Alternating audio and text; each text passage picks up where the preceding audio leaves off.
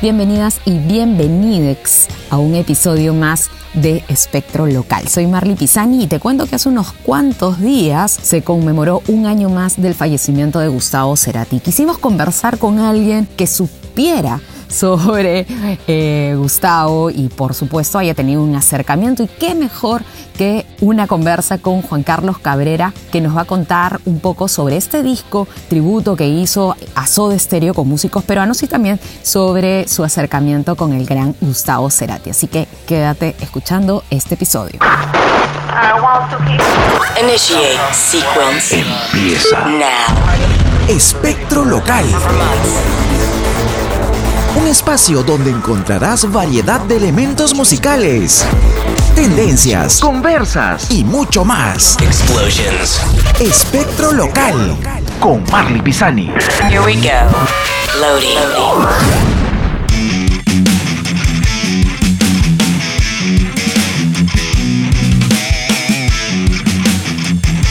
Y estamos con Juan Carlos Cabrera. Él es periodista musical y un acérrimo fanático de Gustavo Cerati y también de Soda Stereo. Bienvenido Juan Carlos a Espectro Local. Queríamos conversar contigo desde hace mucho, muchísimo tiempo.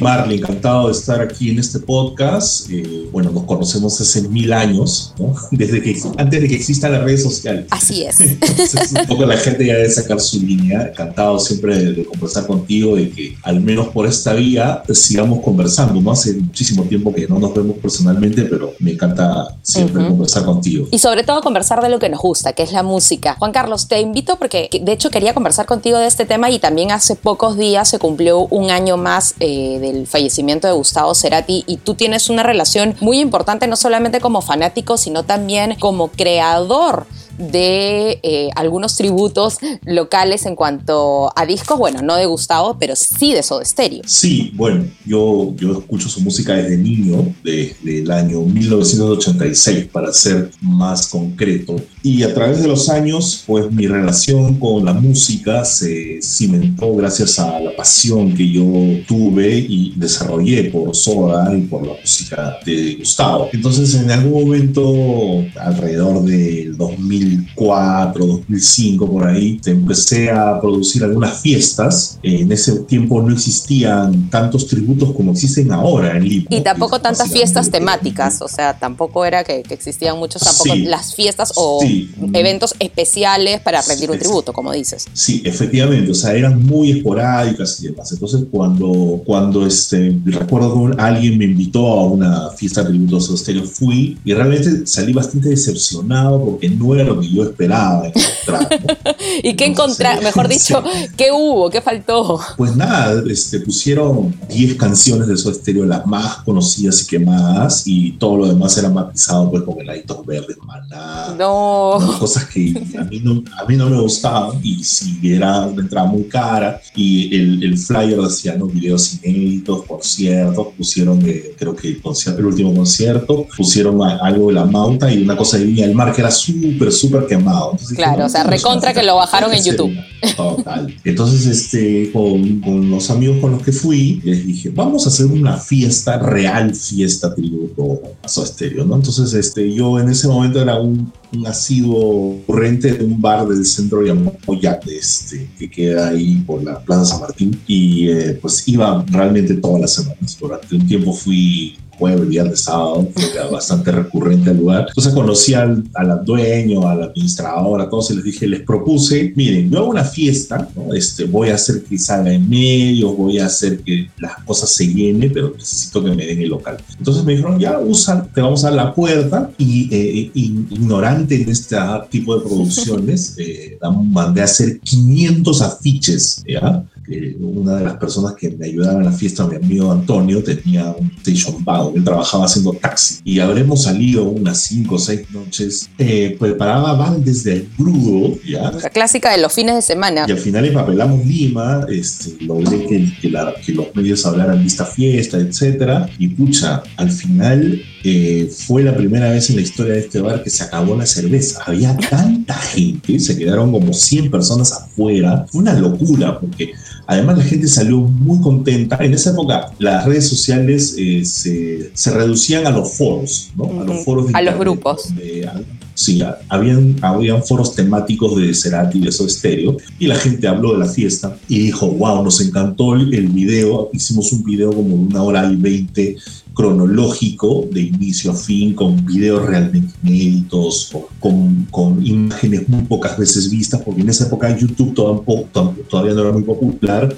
El mismo dueño de Yacano me dijo, tienes que hacer otra pronto. Entonces ahí la idea fue, nos dijeron, pero tienes que traer una banda para que toque.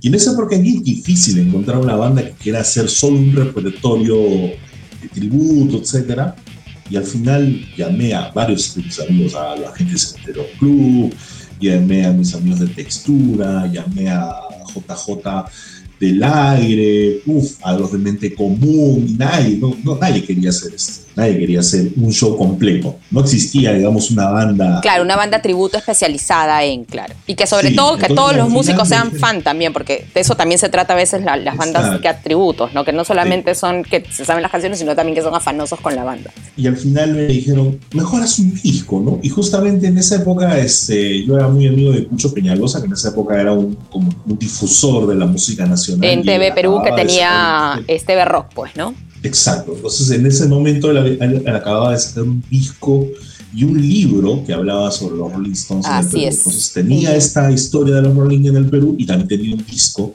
que tenía momentos interesantes. Y él me dijo, me dio las pautas, cómo había hecho un tema de los derechos, etcétera. Averigué en la y cuánto iba a costar, bla, bla, bla.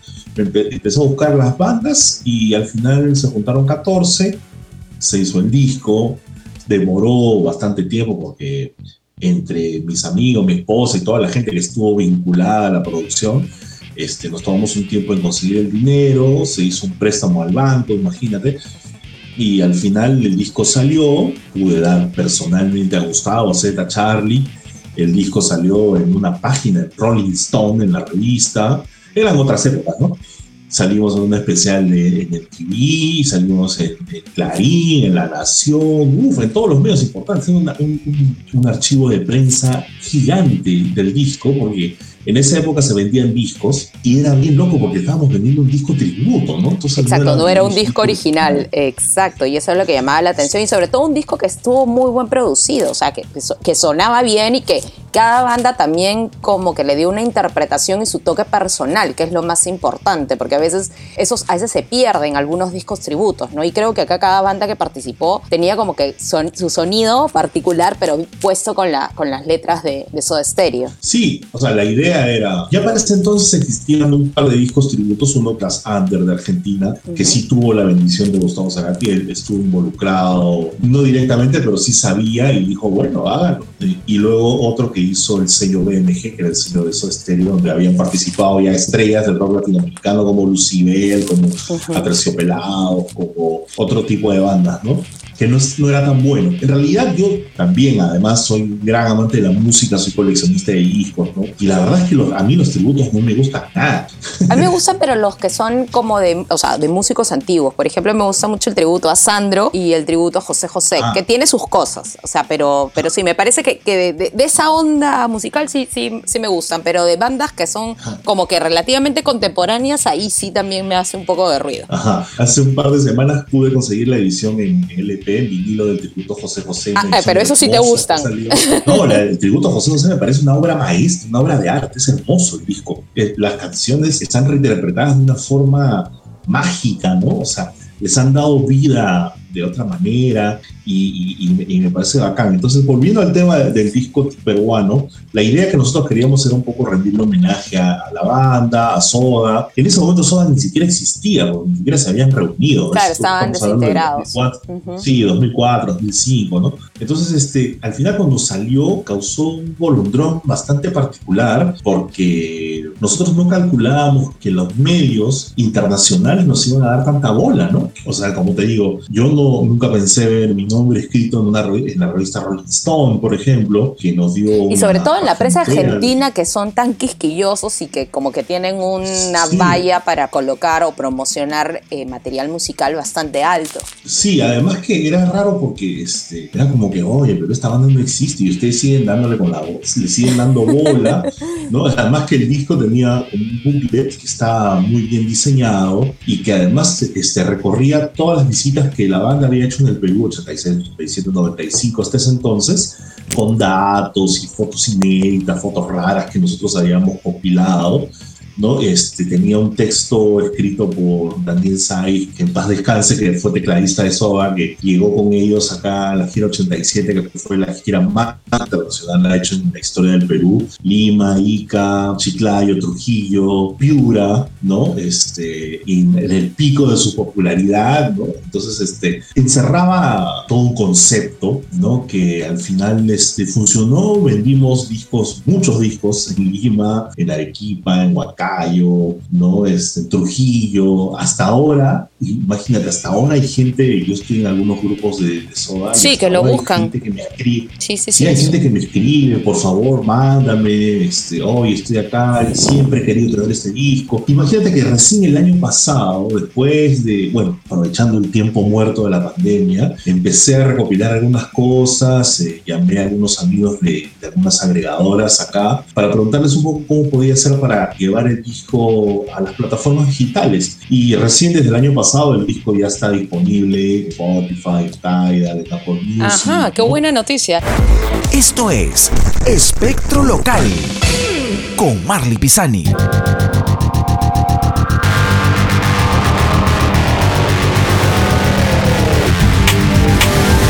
También tienes un podcast donde hablas de Soda Stereo y hacen un análisis, pero súper archiprofunda, que es Caja Negra, ¿no? Ah, sí, esa es otra, otra de las, otro, otro de los proyectos que en torno a Soda Stereo que surgió el año pasado con mi buen amigo Javier Vázquez, que para mí es el fan número uno de Soda en el mundo. Así es. Bueno, para los que no pues, reconocen quién es Javier Vázquez, de repente quién es Javier Vázquez, por ahí, de repente sí te suena el nombre, porque Javier Vázquez es la voz de Panamericana. Así que imposible no haber escuchado a Javier en algún momento en, tu vida, en el transporte público o, en calle. Exactamente. Entonces eh, lo escuché y dije, oye, pero eh, ¿por qué hacen esto y no hay algo, no, es algo que, o sea, yo además de, de ser seguidor o fan, como le dicen, también soy bastante exigente porque me pongo en el papel de, los demás y dicen, oye, pero esto ya está muy trillado, pues, ¿no? Quiero más. Eso es un poco que a veces viene cuando uno es fan. Sí, y claro, por ejemplo, tú y yo que hemos crecido escuchando radio y viendo televisión de música, buscando gente que nos eduque, nos enseñe y nos diga, oye, mira, estos discos son así, estas bandas son así, escucha esto, gente que, que realmente nos ha instruido durante muchos años. Por mí, por ejemplo, ahora eh, el tema del podcast, lo que no hay en la radio, ahora están, están en los podcasts, ¿no? Entonces he, descubierto podcasts que duran dos horas, dos horas y media, hablando de bandas, de discos, de movimientos, de, de la música que a mí me apasiona y realmente con datos muy ricos y, cosas que no, no, no caen en lugar común, como podría ser una radio que te pasa las mismas 20 canciones todo el día, ¿no? Exacto, y con la misma información de siempre, ¿no? O sea, con, con cosas que no son inéditas. Le escribí a Javier WhatsApp y le dije, oye, mira, escucha este podcast, a ver qué, te, qué opinas. Y me respondió al día siguiente y me dijo, no, no me gustó. Hagamos uno. Hay que hacer un podcast, hay que hacer un podcast. le dije, ¿qué te parece? Es muy difícil no, me dijo, hay que grabarlo. Y así, así surgió. Ya hemos hecho 25 episodios. Eh, cada uno dura entre hora y media, hora y 50. Sí, son, son bastante especializados. O sea, yo considero, por ejemplo, que el, tipo de podcast que ustedes hacen es completamente especializado y además que hay una investigación, una recopilación, aunque suene este, antiguo, una recopilación histórica de información, datos y cosas que se daban también alrededor de la banda, ¿no? No solamente era que publicó quienes participaron, sino también todo lo que involucraba eh, con eh, personajes incluso hasta peruanos, ¿no? Que, que los conocieron en, la, en, alguna radio o estuvieron acompañando la gira, lo cual también es bastante interesante porque te da otra perspectiva. De hecho, eh, también hemos hecho, o sea, de, de, la recopilación discográfica, digamos, y hemos, hemos aportado toda la data que hemos podido recopilar a lo largo de estos años, pero también hemos hecho eh, un trabajo de investigación casi periodística, por decirlo de alguna manera, porque hemos hecho un especial, por ejemplo, llamado Soy Estéreo en el Perú, que tenía cinco episodios. Todas las visitas de Soda Stereo del 86, 87, 95, 2007 y la última que fue el 2020 cuando vino Z y Charlie para presentar Gracias Totales. Hemos conversado con todos los involucrados en esas visitas, desde el promotor, pasando por la radio oficiadora, periodistas, fans, gente de, radio, gente de medios, eh, gente que asistió a los shows, coleccionistas, ¿no? Para darle, darle un tono más histórico al asunto. Conversamos entre, entre muchas personalidades, por ejemplo, con el señor Jorge Fernández, que es un promotor muy longevo, probablemente el más longevo de América, tiene 95 años. Entonces él trajo Soda Stereo en el 86, 87, 95, pero además ha producido todos los shows de la Feria del Hogar, ha producido teatro, circo, ballet, una infinidad de cosas. Y pese a su edad, el señor nos contó unas anécdotas alucinantes, ¿no? Con lujo de detalles. Y eso no fue nada. Al día, al día siguiente de la entrevista me citó a su, a su oficina y me regaló un legajo con documentos históricos de Soda en el Perú, programas de gira, pósters que los tenía guardados desde esa época. O sea, fue todo un regalo conversar con este señor, además de conversar con el programador de Radio Panamericana de ese entonces, con los DJs que idearon toda la campaña promocional, con fanáticos, con el mismo dueño de Radio Panamericana que hizo toda la promo, cómo, cómo se gestó este, este fenómeno, que al final fue la soda manía y fue todo un fenómeno latinoamericano. Fue alucinante porque realmente yo tengo 44 años, sé muchas cosas de soda, pero aparentemente ya sabía haciendo este especial Así que para mí es una, experiencia muy chévere porque además me ha ayudado a tener contacto con gente de muchas partes del mundo a través de las redes sociales de Caja Negra que son arroba Caja Negra Cast en Instagram, en TikTok y también en Facebook los escribe gente de México, de Estados Unidos, de Chile. claro, como que hay una legión bastante activa por parte de los seguidores de Soda en Latinoamérica en general, que eso es lo que sí noto, y no solamente con tu podcast, sino también con algunos canales especializados, con periodistas musicales. No solo de Latinoamérica, en realidad ahora hay gente que eh, me escribe de Alemania, la vez pasada nos escribieron de Nueva Zelanda. Oye, gente qué loco. Que, por ejemplo, los Fame, no sé si te has enterado, que hay toda una movida para que Soda sea la primera banda latina de habla hispana que entre al Salón de la Fama del Rock, ¿no? Ah, Entonces, porque, sí, porque eso está relegado solamente a bandas americanas, me imagino. Anglo, americanas, ¿no? Entonces hay toda una movidaza y han participado personalidades alucinantes, ¿no? Pidiendo que Soda entre, ¿no? Entonces hay, hay todo un sentimiento muy grande por la banda, la banda ya no existe, pero tiene un legado increíble. Y hablando de legado, Juan Carlos, tú llegaste a conocer a Gustavo en más de una ocasión. Bueno, no solamente a, los tres integrantes, de, bueno, Gustavo Conso de Estéreo con Charlie Alberti y Zeta sino también Gustavo, aparte, cuando vino más de una ocasión a Lima a presentar su material solista. Sí, bueno, tuve la fortuna de, entrevistarlo también varias veces por teléfono, personalmente. ¿Y te reconocía y conversaba contigo? O, es de estos músicos que son dispersos, que no tienen memoria y que más o menos se acuerdan? ¿O era de los que sí se acordaban? No, no, no, hubiera sido ya el despelote total, ¿no? Pero tampoco es algo que yo pretendía porque se acuerda de mí, ¿no? Eso es imposible. Eh, sin embargo, sí este, tuve la oportunidad de verlo en varias ocasiones, en diversos momentos, en diversos estados también anímicos, porque bueno, en algún momento Gustavo también como que le bajó dos cambios a la vida y estuvo un poco más tranquilo. Y luego ya cuando la última, las dos últimas veces que vino, que fue con Soda y con Fuerza Natural, ya era bastante difícil, ¿no? Ya era inaccesible por completo, era una ya era una mega estrella total, ¿no? Entonces ahí nada más me limitaba a mirar y a decir, hola, pues mí puedes este, firmar un disco nada más, ¿no? ni siquiera foto.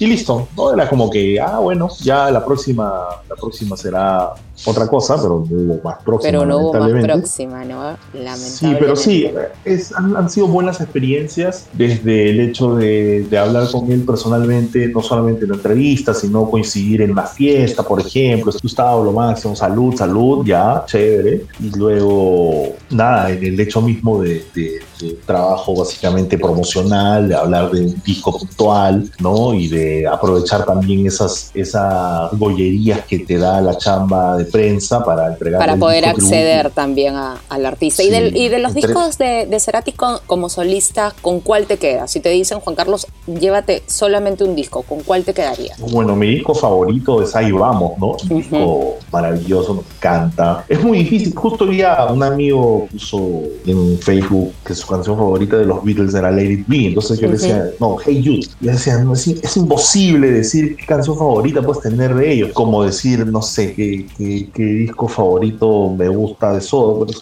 es- por momentos. Pero en el caso, por ejemplo, de, de Cerati, sí es una cuestión que sí tengo marcada y muy definida. Los otros también me encantan todos. O sea, justo ahora estaba estudiando, estudiando entre comillas, todo el tema de Bocanada porque vamos a grabar un especial para Caja Negra. Volví a escuchar el disco después de mucho tiempo, porque la gente puede creer que ya- yo escucho todos los días Soda Stereo, Pero no, también escuchamos otras cosas. Sí, pero no es verdad, porque a veces como que los dejo descansar buen tiempo porque si no termino saturándome y un poco como que hay que mantener el amor, hay que saberlo mantener.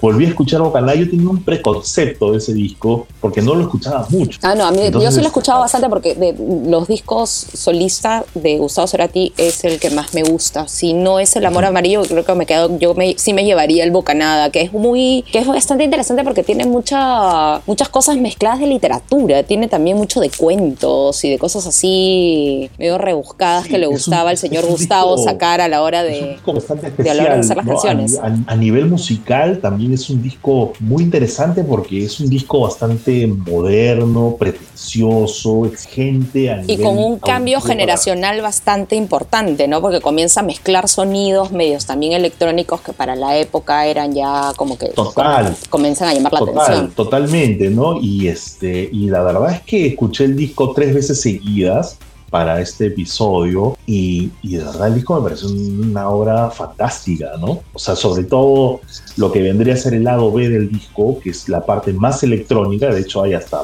hasta temas instrumentales, que es pura, pura música electrónica. El disco es maravilloso, me encanta. A mí es, es uno de Pero- mis preferidos. Yo me, yo me quedo con ese.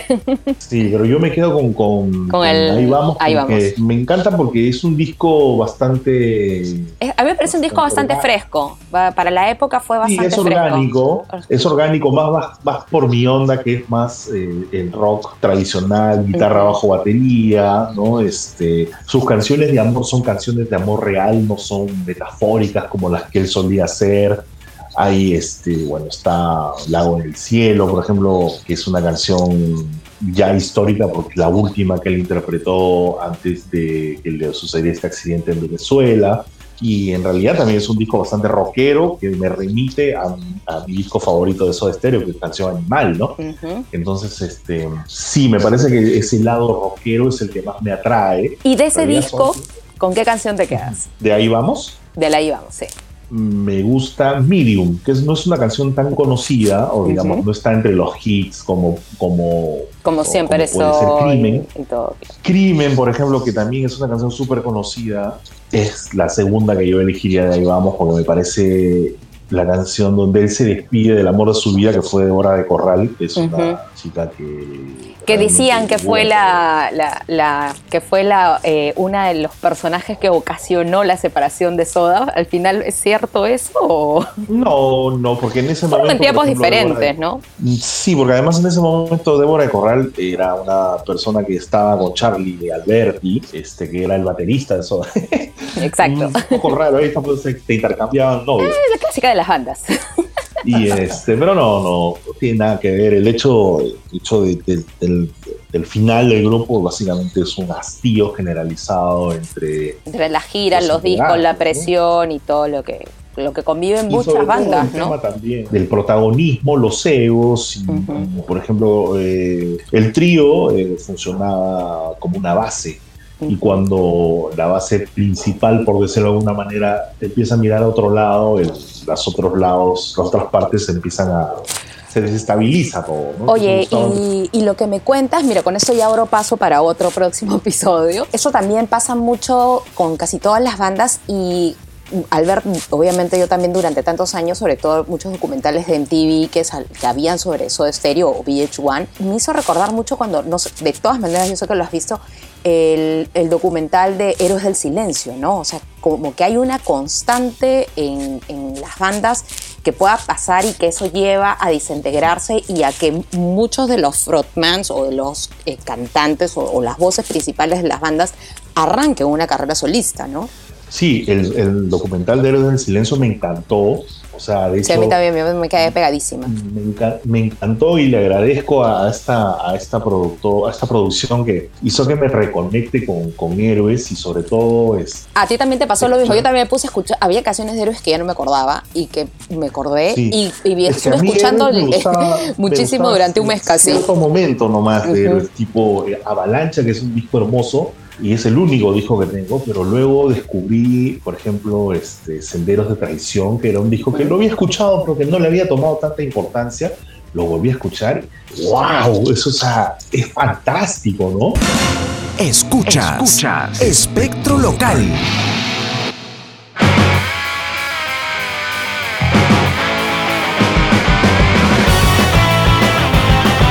Bueno, Juan Carlos, ya vamos finalizando esta entrevista. Y nada, escúchame, ¿dónde te pueden escuchar con Caja Negra? ¿Qué es lo que se viene? ¿Hay algún eh, episodio ya especializado en Cerati Solistas? Cuéntanos un poco al respecto. Sí, bueno, ahorita estamos ya en la segunda temporada de Caja Negra. Hemos empezado eh, a descubrir un poco la faceta solista de, So- de Gustavo Cerati. Hemos eh, eh, hablado sobre el disco Colores Santos que hizo con Daniel Melero, considerado como el primer disco de tecno latino, por decirlo de alguna manera. Este, y luego hemos hecho Amor Amarillo, que ya es el debut oficial como solista. Es un disco bastante eh, sencillo, es un disco que se hizo en la, en la sala de su casa, es un disco que nunca se tocó en vivo, es un disco que básicamente habla sobre el amor que... Que, comienza, que es el, el amor eh, hacia sus hijos, hacia su mujer. Sí, y es, es como su- un disco bastante amoroso en cuanto a lo que ya vivía Cerati en, en- en este cambio de, de- de rockstar paseándose por toda Latinoamérica comienza a tener también una vida más de familia, ¿no? Sí, y es el disco por el cual él abandona Soda Stereo, ¿no? Él abandona. Soda Stereo, eh, planta la gira Dínamo y dice, ya me aburrí de, ser- de tocar acá y me voy a hacer cosas por mi cuenta, ¿no? Y luego regresa y bueno, pero finalmente ya había decidido no, no seguir más con la banda. Vamos a seguir eh, hablando sobre la carrera solista de Gustavo Cerati, que es bastante interesante, tan interesante como la de Soda Stereo. Luego vamos a hablar sobre los otros proyectos musicales que él ha tenido, porque no solamente ha tenido a Soda Stereo como banda, él también ha tenido bandas o más que nada proyectos electrónicos como. Plan B, como Ocio, como Rocking. Ha hecho también bandas de sonido para películas, por decirlo, bastante alternativas. Y también ha sido productor musical, también, también ha tenido su chamba de Y eso producción. también- lo que pasa es que la carrera de Gustavo Cerati es tan amplia que abarca todo eso, porque también podríamos hablar un poco de sus ahijados musicales, que son un montón, Exacto. y de discos y de discos que él ha producido desde Fricción pasando por Shakira Bajo fondo eh, también Leo- estuvo con él, ¿no? Hicieron también Leo una... García, sí, bajo, fondo sí él- Una colaboración. sí, con ellos sí y después hablar eh, sobre los proyectos que también involucraron a, a Zeta Bocio y a Charlie Alberti que también han, han hecho cosas musicales y también como productores y luego un poco para regresar al universo propiamente dicho de Soda Stereo, hablar un poco sobre, por ejemplo, hicimos un- unos episodios también muy comentados en redes, que fue el sonido de guitarras de Gustavo Cerati. Invitamos a un amigo especialista en guitarras de Argentina, Ujú. Que tiene casi la misma colección de guitarras que Gustavo, para descifrar un poco cómo hacía Gustavo para sonar en diversos discos, ¿no? Esos son los episodios más escuchados hasta ahora. Claro, y son los, me parece que es una- un súper chambón además de, de- de- de la investigación, ¿no? Porque definitivamente es un episodio para fanáticos o para, o para músicos que son también súper seguidores de Cerati. O sea, acá en Lima también hay muchos músicos que les encanta Cerati, más que Soda, más que todo Gustavo como guitarrista. Ajá. O sea, que es lo que más Tal llama la atención en los músicos, ¿no? Sí, claro, o sea, de hecho, yo no creo que exista otra banda eh, de habla hispana que genere tanta atención a nivel coleccionismo y a nivel eh, pasión muy arraigada con sus integrantes y con, digamos, Gustavo Cerati.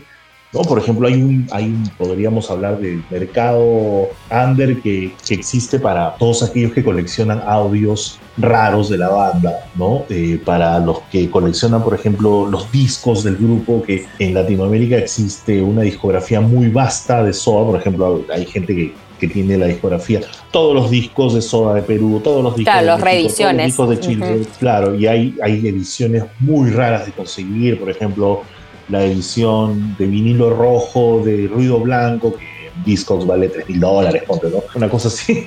Y, y eso yo lo he visto en bandas como los Rolling Stones, como los Beatles, como Queen, pero eso no lo tiene ni Maná, pues, ¿no? Que la No, olvídate, creo que ya no debería tener más discos. Sí, la no, banda o sea, más, eso no- eso- más ninguneada Claro, del rock latinoamericano. Lo he visto probablemente con Los Prisioneros, con, con Héroes del Silencio, a un nivel mucho más bajo. Lo que Claro, pero no, es una, Soda es una locura. Y Gustavo Cerati también hasta el día de hoy. es una pasión a nivel así deportivo, no sé, no, o sea, es muy, muy, muy pasional el asunto. Me encanta lo que Así acabas de decir. Bueno, Juan Carlos, invítanos, por supuesto, a seguirte en las, en las redes sociales, bueno, a buscar Caja Negra aquí nomás también dentro de Spotify y en donde podemos encontrarte para cualquier degustación de- de- de- del mundo de soda y, y musical de Gustavo. Ya, Primero te agradezco por la invitación, No, Mari, por siempre es favor. un placer conversar contigo. Y yo invito a la gente que nos ha escuchado y que si les gusta la el coleccionismo de discos, si les gusta un poco ver a un loco hablando sobre canciones, sobre discos, etcétera, que me sigan en Instagram como arroba fugaz volátil, fugaz con Z, fugaz volátil. Y también estoy en TikTok, entré ahí, me encanta. Eh, ahí hablo más que nada sobre los discos que yo tengo. Eh, ah, voy a seguirte. Yo recién estoy metiéndole al TikTok. Ahí estoy viendo ahí qué cosas poner. Estoy ahora en una, una seguida de videos de mis discos debut preferidos, ¿no? Ya voy como en tres videos y la verdad este, me encanta porque es una red social muy abierta, muy amigable y además le da oportunidad a gente que no tiene 10 millones de seguidores que también sean vistos por un montón de gente, como es mi caso, que, que yo también soy un recién iniciado, pero que he podido conocer gente muy chévere. Y también estamos con Caja Negra en Facebook, en Instagram y en TikTok como arroba Caja Negra Cas y en YouTube, si es que no tienes estas plataformas para escucharnos, nos encuentras en el canal de Voz Vegetal, que es el canal de, De Javier. Javier Vázquez. Es el nickname, pero súper fan de Javier.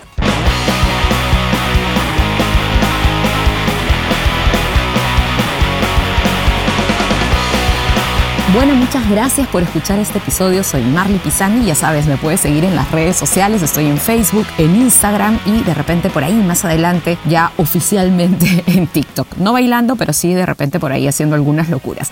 Muchísimas gracias por escuchar este podcast. Tenemos otros episodios más. Tenemos una entrevista con Rebeca Podestá para entender qué es lo que pasa en el cerebro femenino y las boy bands. Tenemos también, por supuesto, algunas recomendaciones musicales como This is Pop y se vienen varias entrevistas, por supuesto, a músicos locales y en esta escena que se está empezando a reactivar. Así que a escuchar los episodios, a compartirlos y, por supuesto, a seguirme en las redes sociales. Espero que te haya gustado este episodio para recordar, por supuesto, al gran Gustavo Cerati. Nos despedimos. Chao, chao. Esto acabó. Escuchaste Espectro Local. Quédate aquí, escucha más episodios y sigue a Marley Pisani en sus redes sociales. Zero. Espectro Local.